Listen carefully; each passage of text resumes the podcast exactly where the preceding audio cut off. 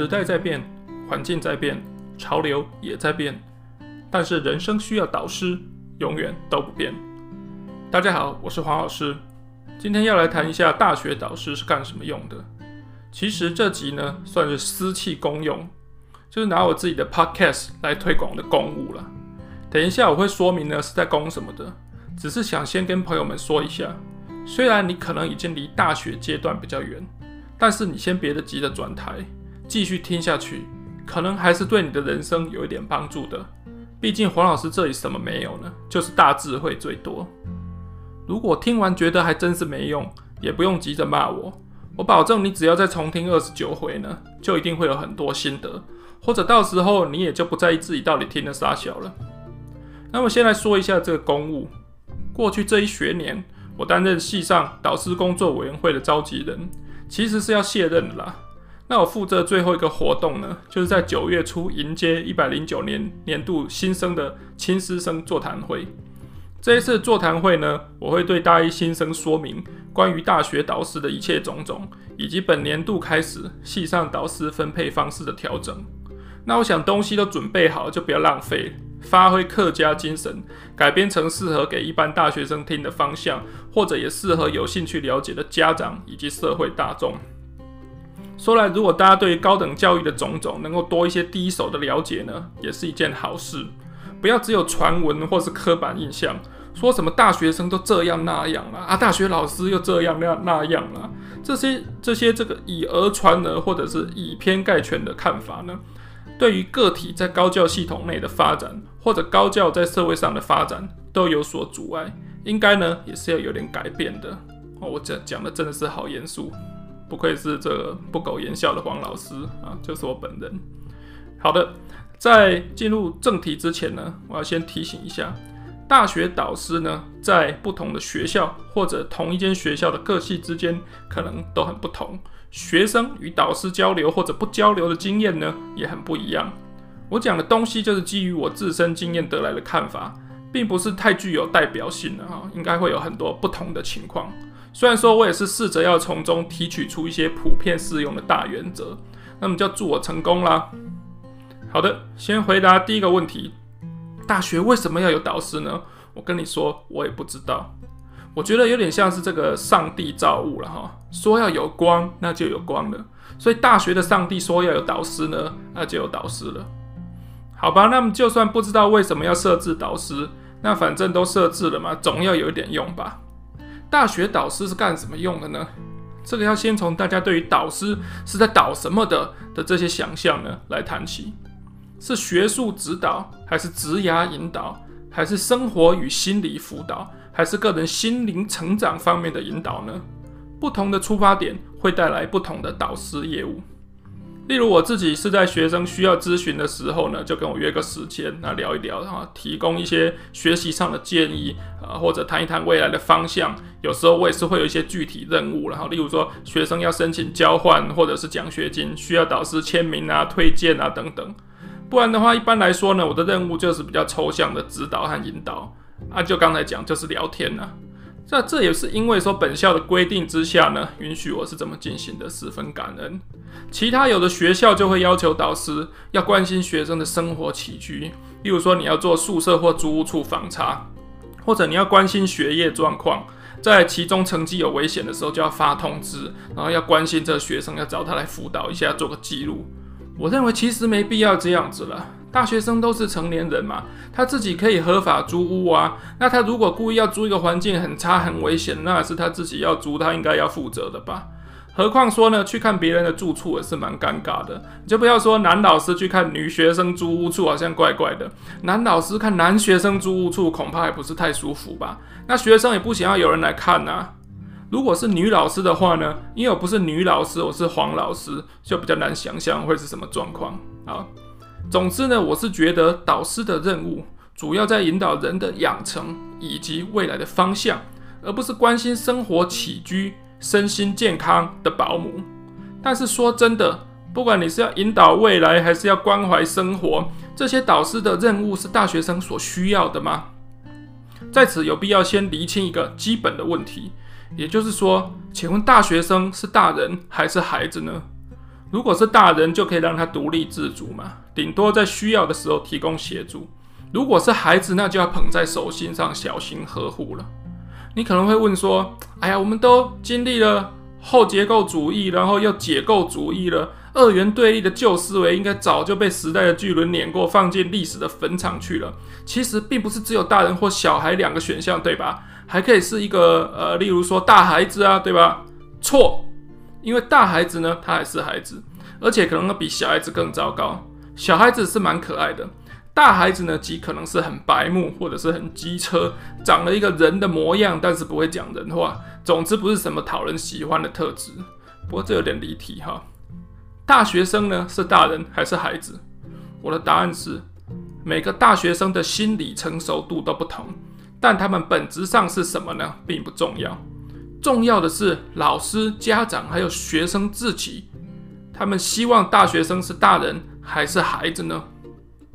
如果希望大学生是大人，就用对待大人的方式对待他们；如果希望他们是孩子，就用对待孩子的方式来对待他们。那这听起来好像很废啦，但这却是最重要的关键。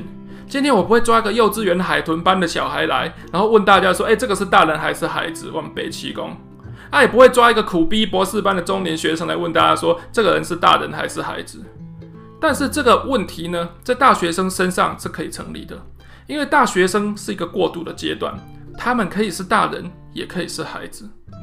既然如此，家长或老师如何对待大学生，以及大学生如何对待自己，会决定他们在大学阶段变成什么样的人，然后在离开学校之后又成为什么样的人。如果希望大学生成长成熟变成大人，那么就算实际上他们作为大人的经验可能还很贫乏。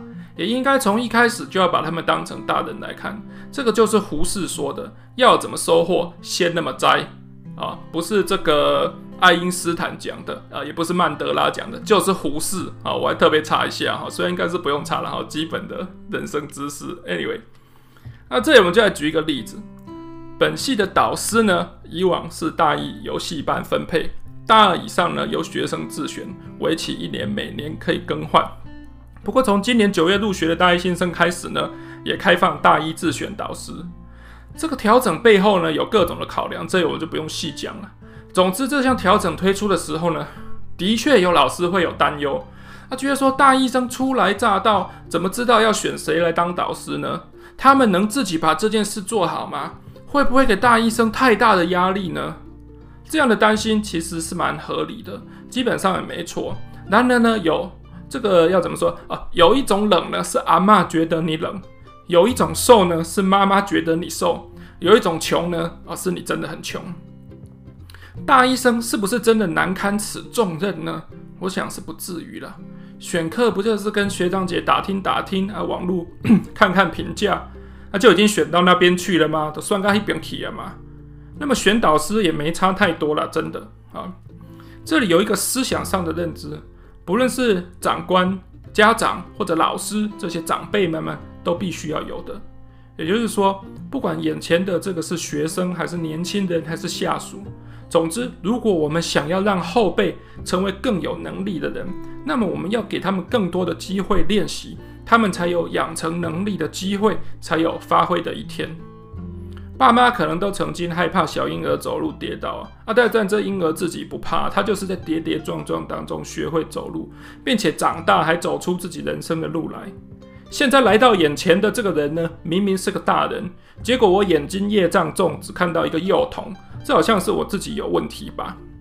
这里我要再提倡一个观念，首先大家记得蜘蛛人的笨叔叔嘛，哈，就是 Uncle Ben 哈，很笨的那个笨哈。这个笨叔呢，他有一句名言。就是说，能力越大，责任越大。偏偏他能力就是那么小，还想要担很大的责任，所以他就是一个横死街头的角色了哈，令人不胜唏嘘。不过这里我们不是要批判他这个人，而是要来想想他讲的话：能力越大，责任越大。这里的假设是说，你有能力，然后可以负责。我觉得这对人生是蛮没有帮助的。这就是我先前第三集讲过的未雨绸缪。以为先把自己练得很强，然后就可以办到很多事的样子，但更可能的情况呢，就是其实你也没变强过，然后自然你从来也负不起什么更大的责任，就一路废到底了。不过呢，笨的相反就是聪明嘛，所以我们就把这个笨书的话呢倒过来讲，大家听清楚啊，因为这个是本集的大智慧所在。也就是说，倒过来说了，责任越大，能力越大。好，再讲一遍，责任越大，能力越大。因为一个人肩负了重大的责任，为了要承担呢，他必须要变强，那么他的能力值就会提升。从小处做起，那眼前的例子就是给大一的学生多一个责任，让他必须自己处理好选择导师这件事。那么他的能力多一次练习的机会，就有增强的可能。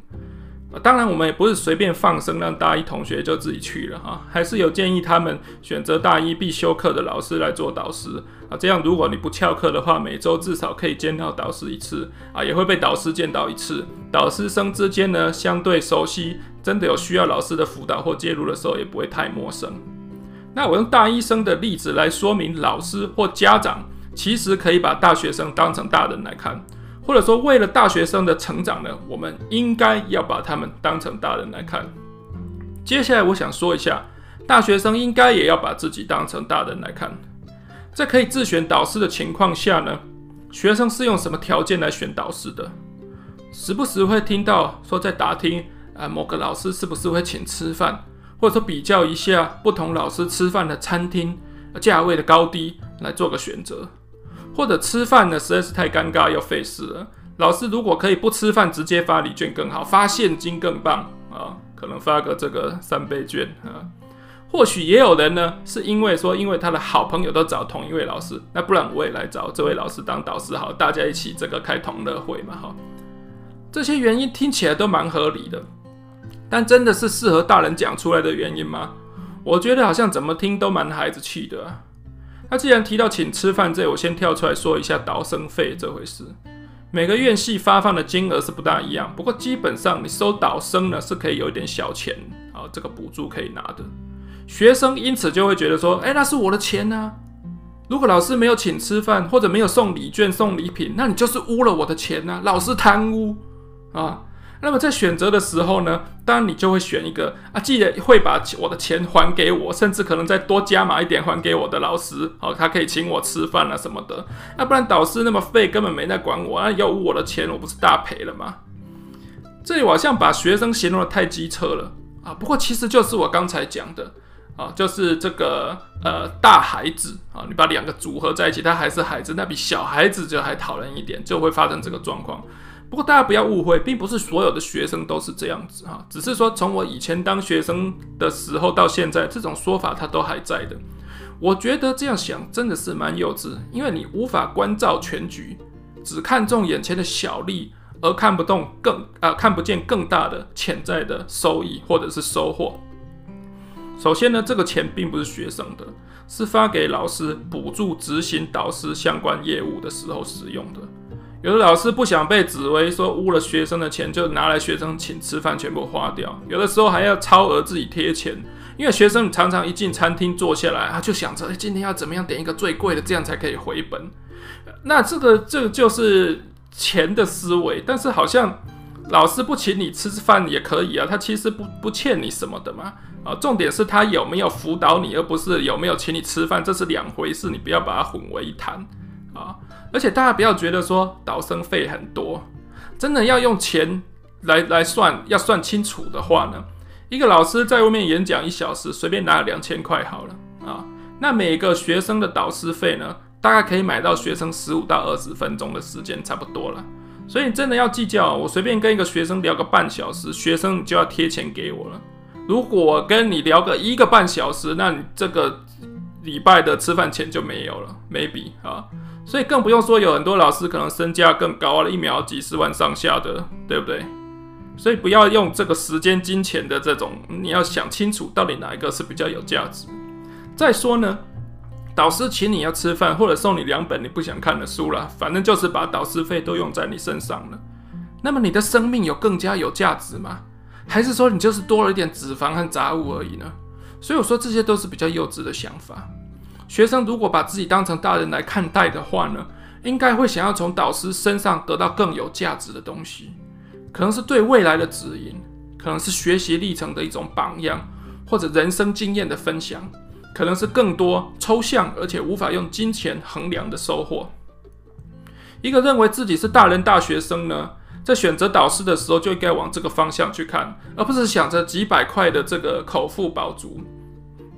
当然，吃好料是很好了，但是在生命的需求层次来说呢，还是比较低阶一点的追求。我这样说好像都是在损学生，不过请大家不要误会哈，因为我一直以来也是看到不少用成熟的方式在选择导师的同学们，那他们希望导师能够为自己的大学生涯加值，我觉得他们很棒。那我讲这一堆，只是希望有更多的人可以往这个好的方向前进。我口中的大学导师对学生的影响总是很抽象的，因为这是老师的人格用身教的方式带给学生知性上的影响，很难条列说明。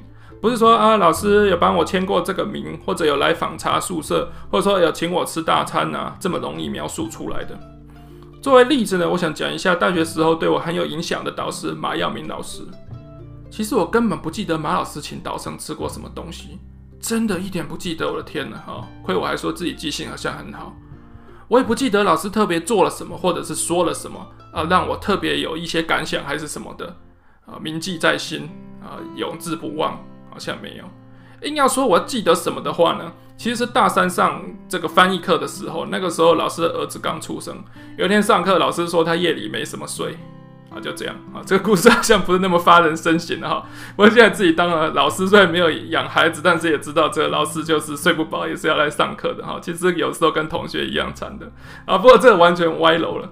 我要说的是呢，其实吃饭吃什么这种细节哈，过了二十年以后真的不重要了。但是我在大学的时候呢，在老师身上看到的认真、实事求是的精神，现在都还摆在我心里，也持续对我有影响。或许马老师也是有在听本集节目了哈。那听到到这里，我想要说，老师谢谢你，非常的感谢。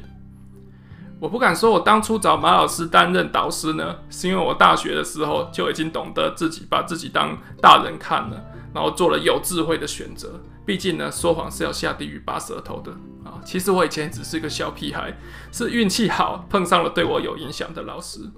但我讲这一集漫长的内容之后呢，希望现在在学的学生们对这件事可以多一点思考。人生不要只靠运气，而是要多多靠自己，多用心思，才能丰富自己的生命。最后呢，我知道不是每个系都可以选导师，更多的或许是系上安排，而且还不能更换的。但是对学生有影响的老师不一定要是导师，而且把自己当成大人的态度呢，则是对同学们都是一体适用的。不过其实我的听众大多不是大学生了哈，这个数据显示好像百分之九十是二十三岁以上，我的天呐哈！所以各位非学生族群的听众呢，如果你有听到这里，我想要说谢谢你，非常的谢谢你接受黄老师本集的辅导。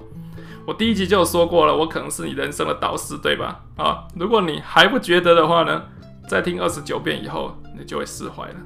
谢谢大家，下回再见。